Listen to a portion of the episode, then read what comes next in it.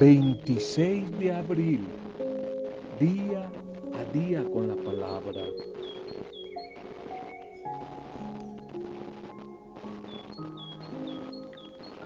Para seguir a Jesús y hacer que otros también le sigan como animadora, como animador, como líder de un grupo, de un movimiento, de una pequeña comunidad.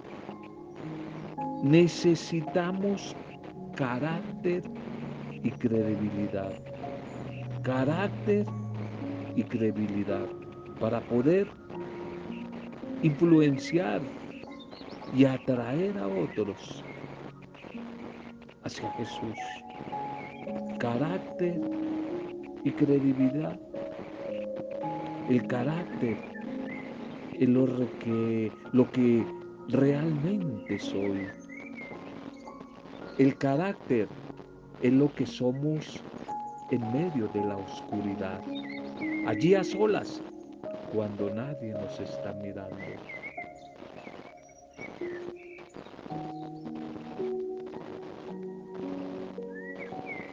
Salud y bendición de nuevo a tu vida a esta hora en que recibas el audio. Una bendición para ti, un saludo para ti, para la familia, las pequeñas comunidades, los grupos, los microempresarios, todos los que reciben este audio. Intercesión por los que están viviendo momentos difíciles. Hoy de nuevo oramos por ti. Ánimo, ánimo que días mejores van a llegar. Ánimo, salud y bendición a todos los que hoy están de cumpleaños o celebrando alguna fecha especial. Feliz día, bendiciones en este nuevo cumpleaños o aniversario. Segundo mensaje para hoy. Déjalo enterrado, déjalo enterrado. Jeremías 31, 34.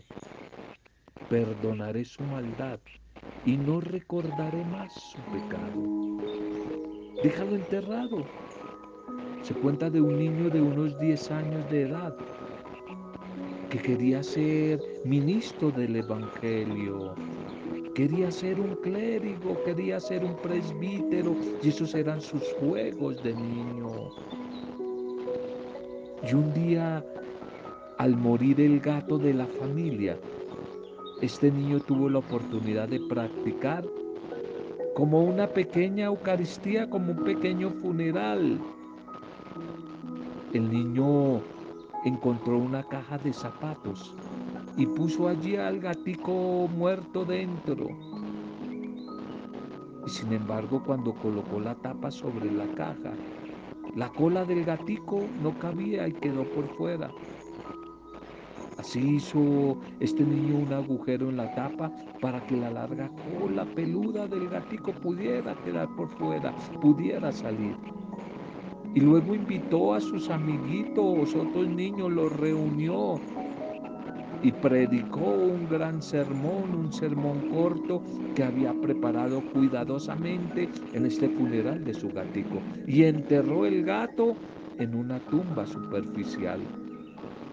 Y cuando acabó este culto, cuando acabó estas exequias del gatico, el niño notó que la punta de la cola del gato todavía salía de la tierra.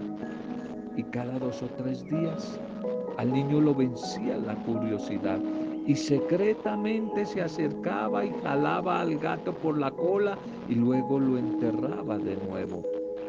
Pasaron los días y a la larga la cola del gato se despegó y finalmente el cuerpo quedó enterrado.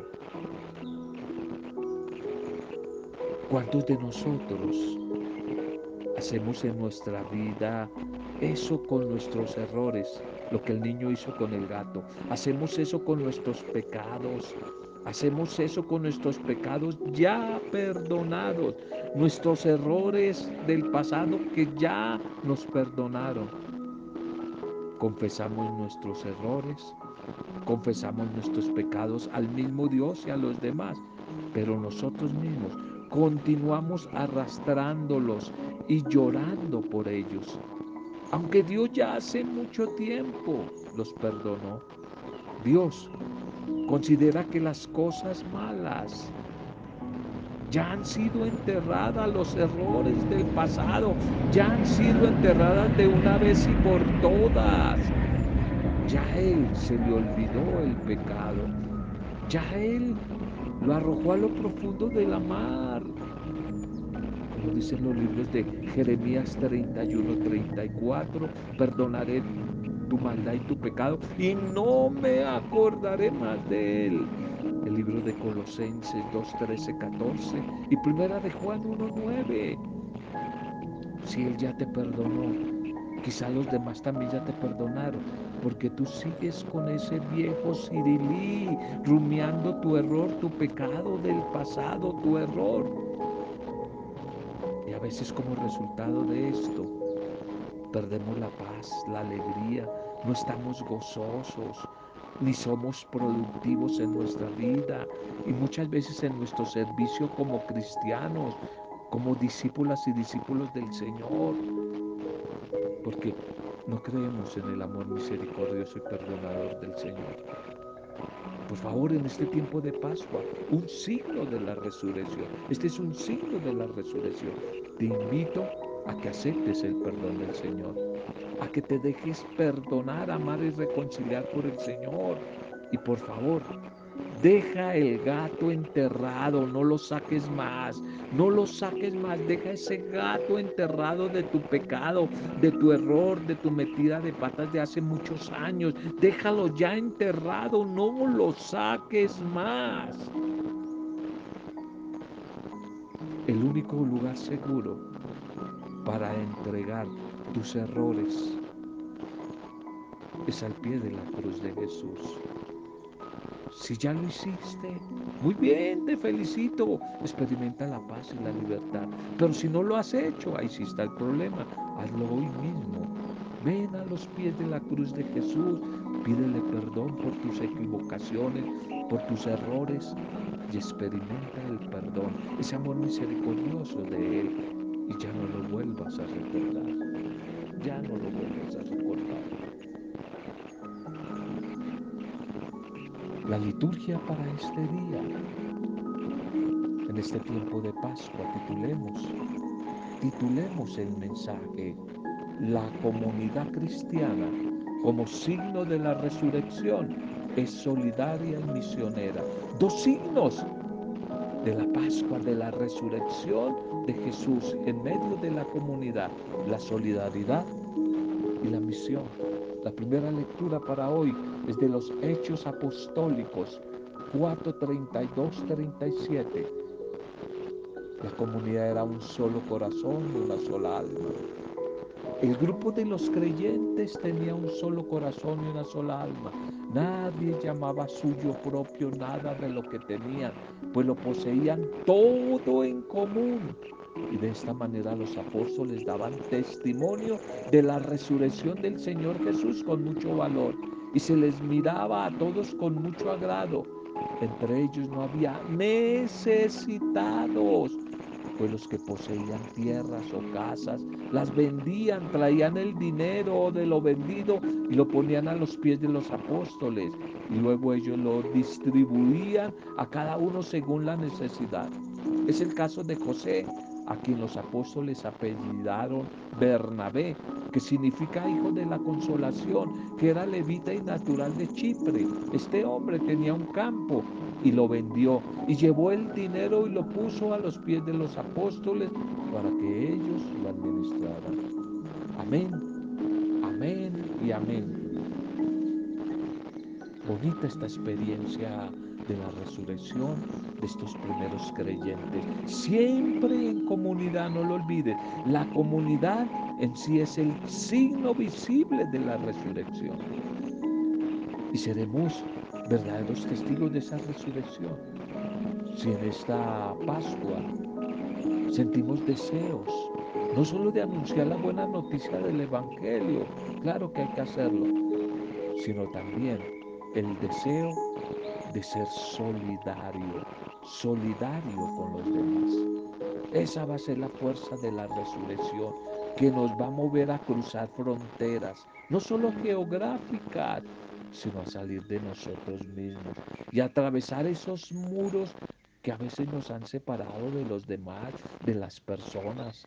Por eso la resurrección del Señor Jesús nos tiene que hacer más humanos, más generosos, más fraternos, más solidarios con nuestros bienes, tanto espirituales como materiales con los demás, especialmente con los que más necesitan. Nuestra alegría no nos puede hacer olvidarnos de quienes hoy no tienen lo necesario. Me ha entristecido mucho en estos días y lo he conversado con algunas personas, hablando nosotros de Eucaristía, de resurrección, de que Jesús está vivo, mirando escenas tan duras en nuestro país que no son dignas. Ver que muchos tienen la nevera llena, tienen comida y otros como quizá la escena que tú ya la viste en, los, en las redes sociales, medios de comunicación. Abuelitos, abuelitos, gente ya de edad buscando comida en las basuras porque tienen hambre. Niños en la Guajira, en el Chocó, en muchas partes de nuestro país, muriendo de desnutrición. Y nosotros hablando de que Jesús está vivo. Y nosotros los cristianos hablando que resucitó. ¿Qué va a resucitar? Resucita. Y nosotros con ese egoísmo y esa maldad y esa insolidaridad lo volvemos a matar. No es posible un país tan rico como el nuestro. No es posible que ancianos tengan que buscar comida en la basura, a ver qué votaron unos los ricos que votan, que no se comen, que dejan pudrir en la nevera para los ancianitos buscar comida, los niños desnutridos en Colombia. Qué triste. Es alegría este tiempo de la resurrección. Si de verdad resucitó, porque si no resucitó, seguimos en los mismos, mujeres y hombres religiosos y eh, cumplidores de las normas del templo, pero de la vida no. Y Jesús nos quiere en la vida, no en el templo, en la vida más que en el templo. Esta alegría de este tiempo pascual no nos puede hacer olvidar de quienes tanto están sufriendo y nos necesitan, por favor, nos necesitan en este libro de los hechos de los apóstoles, de los hechos apostólicos, quizás podemos notar dos claras acciones o repercusiones de la resurrección de Jesús en esa primera, primitiva comunidad. Uno, ellos seguían dando un poderoso testimonio de la resurrección de Jesús. Se reunían en comunidad, como lo vamos a escuchar en estos días, donde el centro era la palabra del Señor, la palabra, recobró la palabra el valor, la escritura en Emaús. No ardía nuestro corazón cuando nos explicaba la palabra, la palabra, otro signo, la oración, la Eucaristía, el compartir la misión y una segunda era la solidaridad. Compartían de lo que tenían con los demás. Qué interesante, qué interesante. Pregunta, ¿será que hoy la iglesia está haciendo eso? Lo que habla la primera lectura, ¿tú, lo estás haciendo? Mira lo que dice ahí. Los que tenían bienes, los vendían y los traían para colocarlos en manos de los apóstoles para que ellos repartieran con los que no tenían. Pregunta, esta es la iglesia de Pentecostés.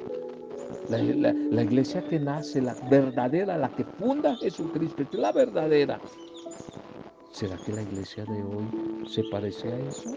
Yo te pregunto, ¿tu parroquia, tu comunidad, tu iglesia, tu movimiento está haciendo eso? ¿Ah? ¿Estamos haciendo eso? No lo sé. No lo sé. Pero lo cierto es que el Señor nos pide solidaridad. Esa iglesia que nace de la resurrección de Jesús. Es una iglesia misionera, pero solidaria, dispuesta a ir hasta donde sea a anunciar ese mensaje. Es una comunidad misionera, pero solidaria, generosa, dispuesta a compartir los bienes. con los demás porque ha descubierto lo relativo de las cosas de este mundo y el misterio de la fraternidad que se funda en esta nueva vida de Cristo Jesús que ha resucitado. Si de verdad somos solidarios, generosos, agradecidos y compartimos con los demás, si podemos decir y hablar que Jesús ha resucitado. El salmo para hoy es el Salmo 92.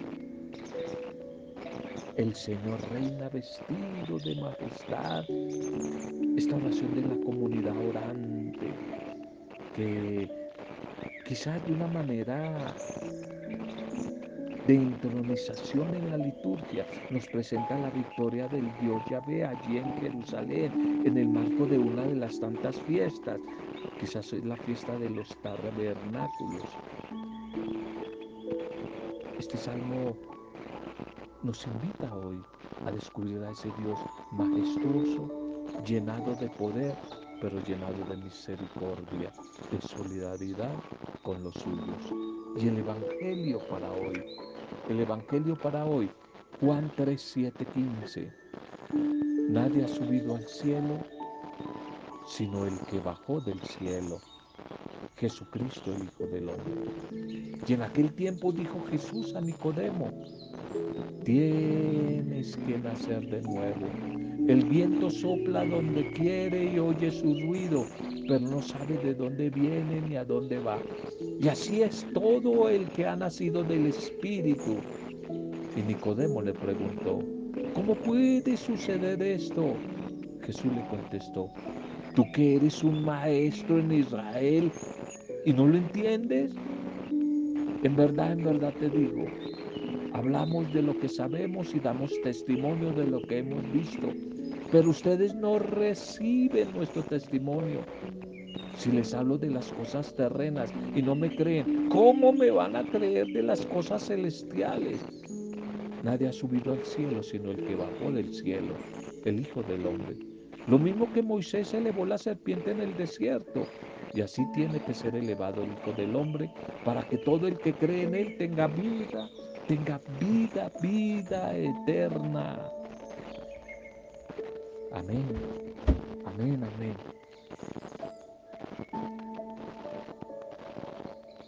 En este Evangelio de hoy, Juan nos hace notar ese choque, esa controversia en las preguntas con sus interlocutores, las preguntas que le hacían a Jesús.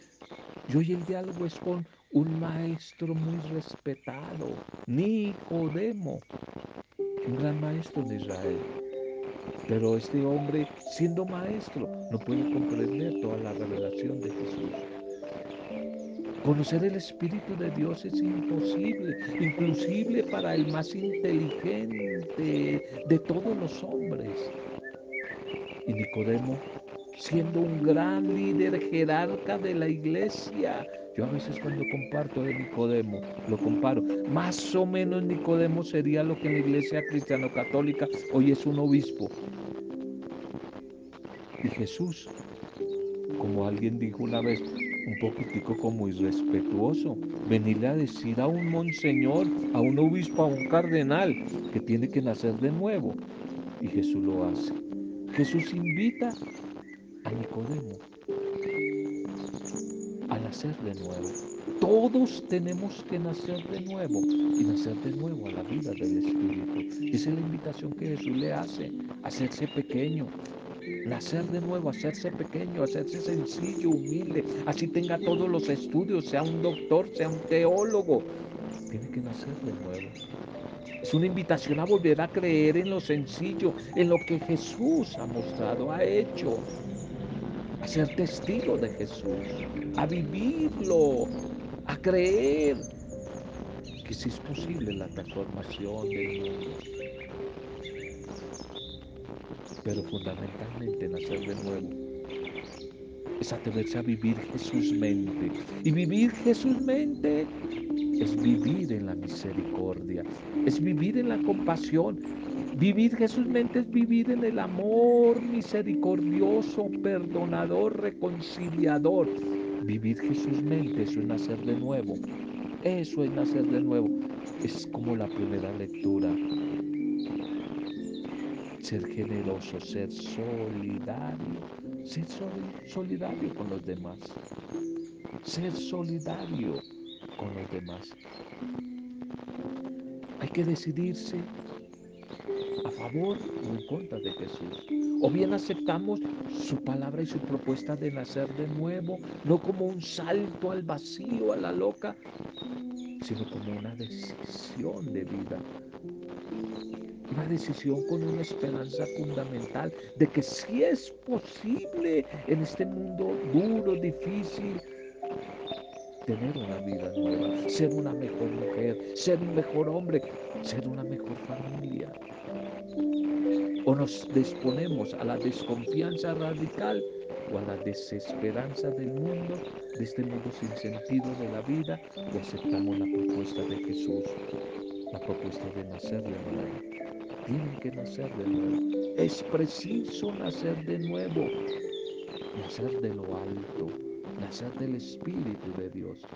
Y esto confunde a Nicodemo que no puede comprender este lenguaje, siendo un gran intelectual, siendo un jerarca de la iglesia.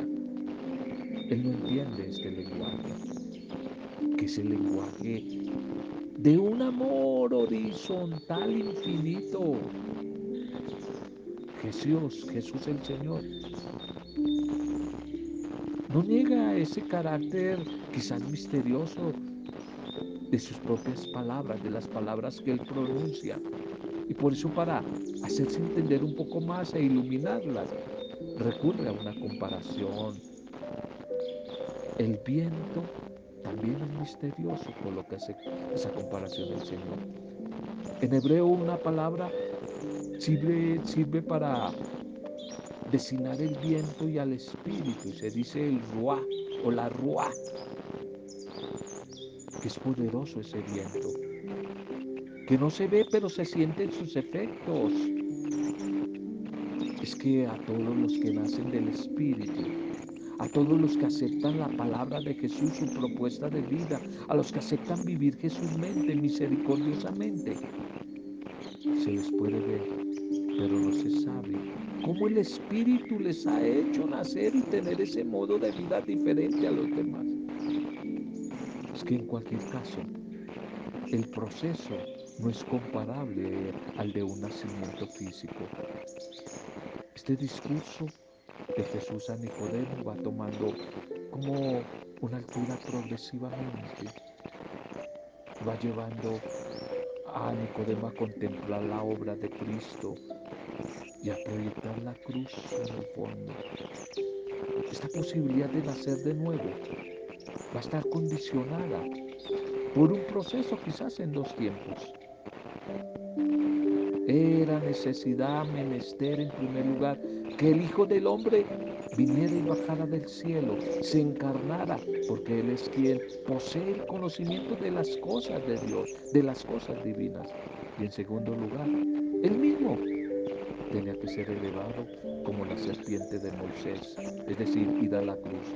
Como la serpiente de Moisés de la que el libro de los números en el Antiguo Testamento dice que el que la miraba sanaba, quedaba sano, quedaba curado. Quien se volviera a Dios quedaba salvado. Y del mismo modo, quien pone su fe ahora en Cristo Jesús resucitado, el Señor levantado allí en la cruz el Viernes Santo, poseerá la vida eterna.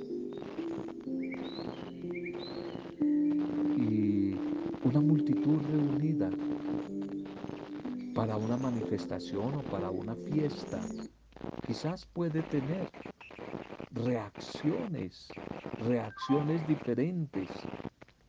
Puede tenerlas pero no por ello sabe lo que es una vida en común. Tantas personas llamadas a formar una comunidad, una familia, un solo pueblo, pero cómo necesitan aprender a vivir solidariamente, a vivir juntamente. Y aquí por el Espíritu, la multitud de los que habían abrazado la fe, tenían un solo corazón y una sola alma, que la vida cristiana definitivamente es una vida comunitaria. Ese es lo innato, la naturaleza del cristianismo. No solos y solas, sino una vida comunitaria. Tenemos un origen común que posibilita la fraternidad humana. Y eso lo experimentaron los primeros cristianos de manera especial. Estos que vivían la resurrección de Jesús y que Nicodemo no entiende, Nicodemo no entiende, no entiende allí lo que pasa, no entiende Nicodemo ese llamado que hoy el Señor le hace a nacer de nuevo, ver el mundo diferente con los ojos de Jesús. En ese tiempo quizás era muy común hablar del nacimiento espiritual, no solamente del nacimiento físico, sino del nacimiento espiritual. Y sin embargo, este nacimiento era desencadenado porque dejaba al hombre viviendo en su misma situación, situación, el que había nacido físicamente y muchos espiritualmente, pero seguían viviendo su situación de atadura. El pueblo judío era muy religioso, pero no era un pueblo libre. De ahí que Jesús va más allá y habla del verdadero nacimiento espiritual, el que él propone, que surge del agua y del espíritu. Y este renacer nos reconcilia con Dios. Y es posible porque Cristo se ha encarnado, porque Cristo ha dado su vida por todos nosotros y con su resurrección nos ha entregado al Espíritu Santo para poder nacer de nuevo, tener una nueva mirada del mundo, una nueva manera de pensar el mundo, una nueva manera de hablar el mundo y una nueva manera de crear y servir en el mundo. Ese es el nacimiento nuevo. Evaluamos nuestra vida, mujeres y hombres que de verdad decimos ser cristianos y que hemos recibido el bautismo. Preguntémonos si vivimos de la manera de la resurrección. Vivimos Jesús mente o con religión a bordo, pero vivimos de una manera contraria a la fe. No hay compromiso de vida. A veces nos conformamos con decir que voy al templo, estoy en un servicio, creo en Dios, pero mi vida está sumergida en el sinsentido, en la sin esperanza. ¿Cómo necesitamos hoy más que nunca volver a Jesucristo y vivir la fe en plenitud? ¿Cómo lo necesitamos hoy? Vivir esa fe en plenitud como comunidad, como una iglesia que a través de la palabra se renueva, va creciendo en su fe, va madurando en su fe. No podemos seguir viviendo sin un compromiso cristiano. Un compromiso especialmente de solidaridad, de fraternidad, de servicio a los demás. Seguir viviendo sin compromiso cristiano cuando el mundo nos necesita, nos necesita y necesita testigos auténticos que impregnen el mundo con su testimonio de vida, como lo hicieron los primeros creyentes, que dejemos huella, huella. Preguntémonos hoy, acepto humildemente, a veces como Nicodemo, no entender todo el proyecto de Jesús? ¿O ya me siento capaz de penetrar por completo en ese misterio de Dios? ¿Cómo estoy viviendo mi fe? ¿Cómo está mi solidaridad, mi generosidad con los demás como señal de la resurrección? Gracias, Señor, porque levantado en la cruz nos salvas y dándonos tu espíritu nos das una vida nueva, nos haces nacer de nuevo y nos congregas en comunidad como hijos del Padre Dios. Gracias Señor. Gracias. Gracias por todas estas pequeñas comunidades, grupos, movimientos apostólicos, parroquias, iglesias, que de verdad están entendiendo, encarnando y luchando por vivir tu propuesta, Señor, de perdón, de amor, de fraternidad, de solidaridad, Señor. Eso es vivir la plenitud del Espíritu, vivir en búsqueda de la unidad familiar. de la unidad de todos, Señor, en medio de un mundo en guerra, divididos, polarizados, separados por las ideologías, por las políticas, aún por las mismas religiones, por las mismas espiritualidades, Señor. A través de la palabra que nos ha regalado, seamos bendecidos, sean bendecidos todos los que están viviendo momentos difíciles, todos los que sufren, a través de la palabra que has compartido generosamente con nosotros. Seamos bendecidos, animados, motivados, levantados, Señor, atrevernos a vivir una vida nueva, a creer que si es posible tener una vida nueva y esa solamente se puede a través de un encuentro contigo, Jesús, por medio de tu Espíritu. Todos tienen que nacer de nuevo, nacer del agua y del Espíritu. Que por el poder intercesor de tu Santo Espíritu para gloria, alabanza y adoración tuya, Padre Dios Creador, y en el nombre de Jesucristo, nuestro Mesías, Salvador, Redentor, podamos vivir esa bendición de una vida nueva. Con acción de gracias, alabanza y adoración hoy a ti, Señor. Dios digno de amor, en compañía de María, nuestra buena madre, la discípula perfecta que entendió tu proyecto. Amén. Roberto Samudio, de día a día con la palabra.